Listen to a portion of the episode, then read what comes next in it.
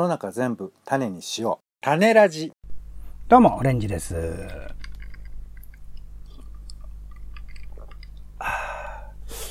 皆さん、何飲んでますか？トンです。世の中全部種しの種ラジよろしくお願いします。よろしくお願いいたします。いやー、夏ですね、オレンジさ夏来ましたよ。ん。夏来ましたね。死んじゃう。暑いですか？やっぱり。暑かったなぁ外出たら暑かったなそうだよね。外出ると結構暑いよね。ぁうん。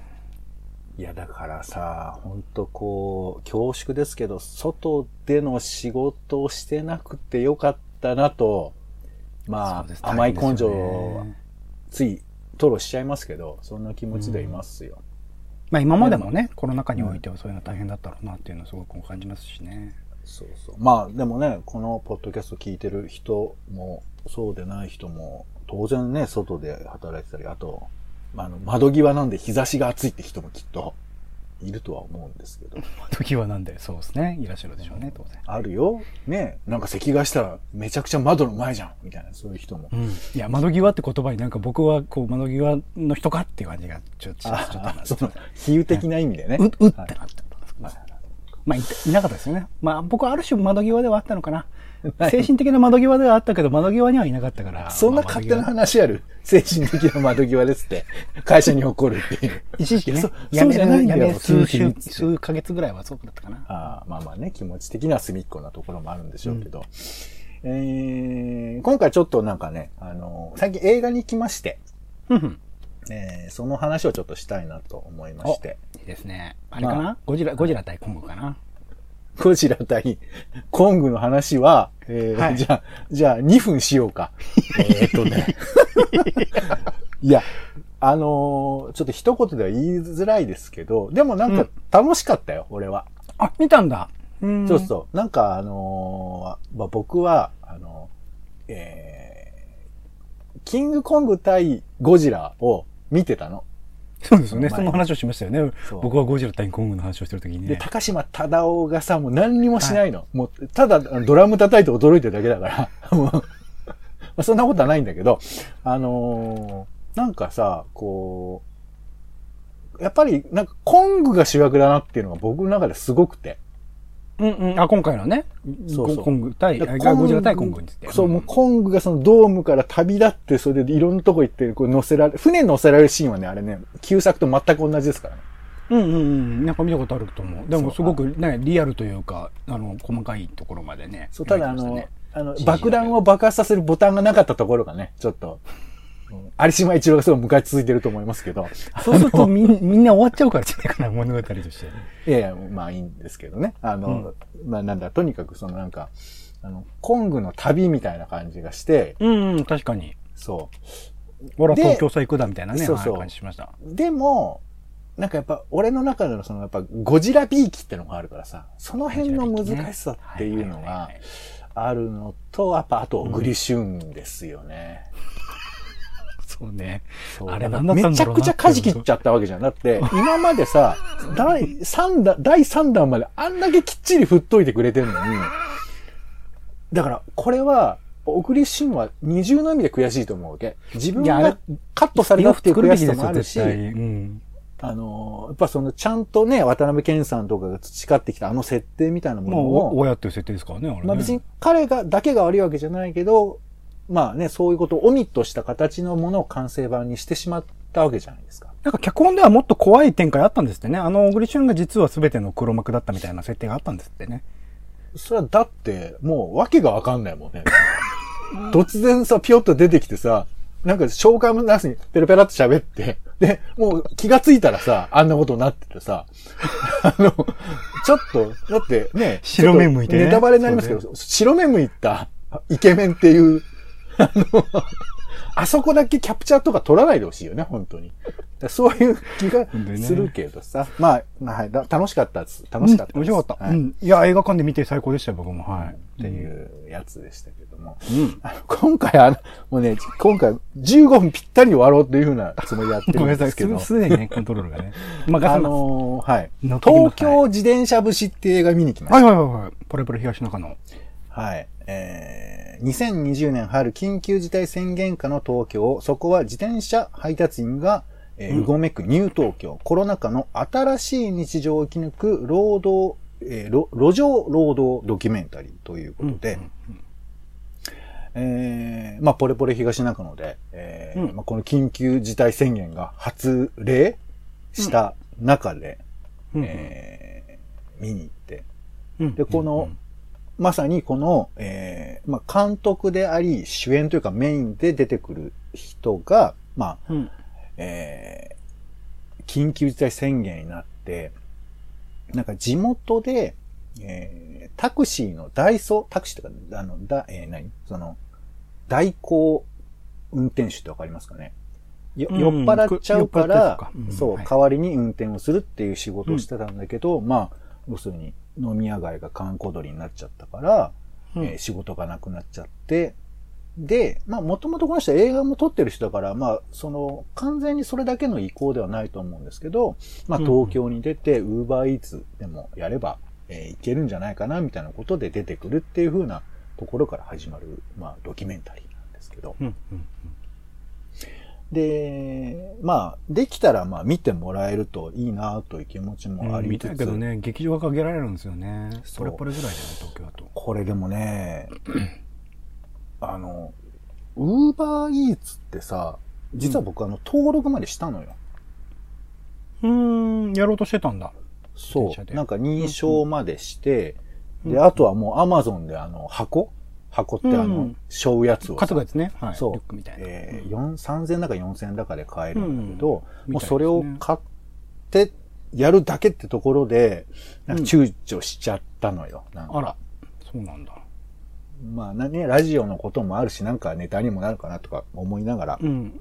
やったんですけど、ねそうなんか、そこ、ちょっと進めなくて。うんで、まあ彼の場合は、もう本当に、いや、ここにはね、もう一方であの、まあ序盤の方ですけど、大学の奨学金を返さなくちゃいけないみたいな、そういうところがあって。うん。で、き結構僕はこれ、あの、いると思うんです。大学を奨学金で通ってた人というのがいて、うん。うん。で、要するに、就職してすぐにそれが借金となって重荷になるから、返さなくちゃいけないわけですよ。うん。うん。うん。返し続けながら、だから、その手取りからその分減るみたいな感じで、で劇中だとそういう電話なんかもかかってきたりするわけですけど、そういう状況で収入もない中でっていう風な、まあ、全くこうどうしようもない状況だとしたら、まあ、この選択肢もあるのかななんて思いながらまあ見てたんですけど、うん。うん。ウーバーイーツやろうと思います？今。僕、あ、でも僕はだからポンさんよりだいぶ手前ですね。ちょっと興味を持ったけど、それでやめてしまったというか、すでにもう問題が顕在化していたし、街中でね、昨日僕は、なんか、自転車に乗りながら器用に片手でタバコを吸ってるウーバーイーツ運転手を見たので、うんうんああ、すごいところまで来たなって感じしましたからね。そうね。いや、なんかね、もともとその、このコロナ禍になる前からちょっと、プチ流行りはしてたと思うんですけど、うんこのウーバーイーツがめちゃくちゃ街中行き交うようになって、で、東京とかね、都会なんかは特に、まあ、うちの近所にもマクドナルドありますから、マクドナルドの前は、まあ、最近はちょっと減ったんですけど、まあ、一時はもう、なんか、取り囲んでるような感じでね、マクドナルドを。で、なんか、これも劇中に出てきますけど、あの、なんかね、ポイントがあるのよ。よく、えー、注文を受けやすくて配達しやすい場所みたいな。うんうんうん。で、そういうところのスポットがあるみたいな、なんかリアルポケモン GO みたいな感じで、場所を選んでたりとかするシーンとかも出てきて、そうか、これはなんか大変だし、だけど身近にはあって、でもコロナ禍ってことが、特にその最初の緊急事態宣言の時なんかは、これ本当どうなっちゃうのかなみたいなさ、すごい無責任な想像の中では、本当にみんなが家の中にこもりきりで、外に、あの、何？宅配するっていうさ、まあなんていうかな、こう、身分階級みたいなものができて、家の中の人と外行き交う人みたいな。で、外行き交う人は、えー、ワクチン打ってる。まあ、もしくはもう、そういうこと関係なしに行くんだみたいな、なんかそんな世界にもなっちゃうんじゃないかぐらいなことを俺は想像とかしたしたんですけど、うんうんでもなったことないじゃない？この、ウーバーイーツ配達員に。うんうんで、これ見ると、まあ、ちょっと言葉で言える範囲で言えば、あの、大変よ。すごい簡単だけど。で、この大変さっていうのを、この映画は、まさにこう体感、まあ体感って体感でしかないんだけど、できるってところが、まあ、非常にすごい稀有なドラマっていうか、物語というか、ドキュメンタリーというか、つまり、あの、頭ではわかるじゃない？ウーバーイーツ大変だろうなとか、時給計算したらこれだからこんなに働かなきゃいけないんだっていうのは頭でわかるんだけど、でも、この、なんていうかこの、例えば何でもいいよ。自分が一旦勤めた仕事をさ、じゃあパッと辞められるかって言って辞めらんないじゃん、やっぱり。そのうん仕事をやろうとしたらその中で計画立ててこれぐらいできてっていうふうなことが頭の中で計算できて、じゃあそれをまず実行してみようっていう段取りを踏まなきゃいけないわけで。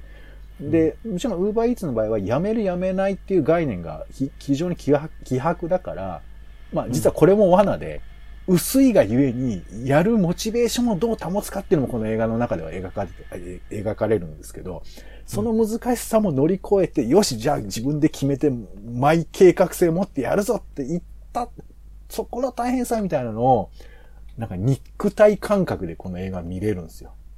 うんこれはね、本当に不思議っていうか、こんな風に撮る映画も、まあ、あるんだろうなっていうか、ふもうちょっとさ、論理的に、こういう需要があってとか、いろんな人にあってとかっていうようなことで、状況で分かっていくのはあると思うけど、なんかこう、まるで私が乗ってるみたいな感覚だとか、いうことが、だからちょっと、なんで、あのースター、えーっと、今、あの、ディズニーランドの例えしようとして出てこなかったんですけど、うん。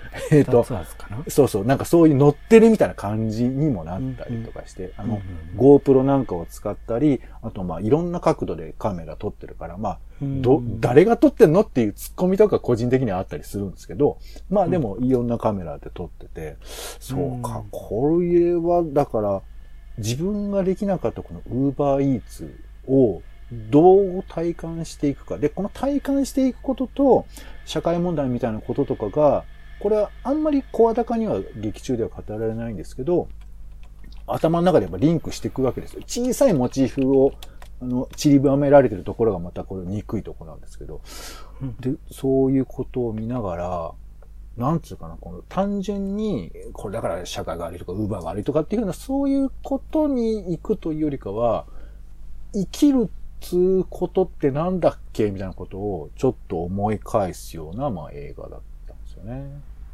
うんいや、これはね、なんか結構発明だなと思いつつも、あのーモチーフとしても結構見逃してるなっていうか、堅牢地もまだ見逃してるなっていうかさ、ウーバーイーツ、きっと映画、やると思うんだわ、誰かが、ウーバーイーツの映画は。もうあんのかもしれないけど。だからなんかこれは、そういう意味ではその先駆けな感じがしてね、ちょっと面白かったっていうまあ話ではありますけども。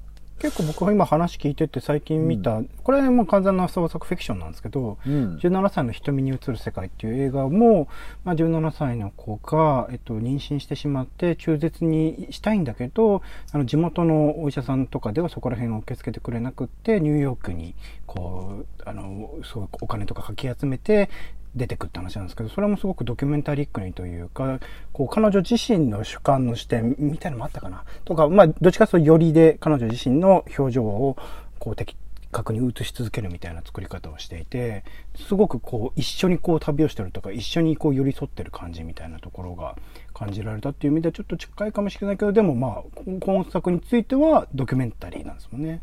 そうなんですよね。うんうんまあ、あの、その周辺でね、あの、僕あの、えー沈没家族の加納辻さんが出てるとことか結構楽しく見たりもしたんですけど、まあ、そんな映画を見ました。まあ、うん。皆さんもね、ちょっと、働くってことを思い返すとかね、ゼロに帰るとかね、あと、うん。コロナ禍っていうのを多面的に見たい人はこういうの見てもいいのかななんて思います。うん。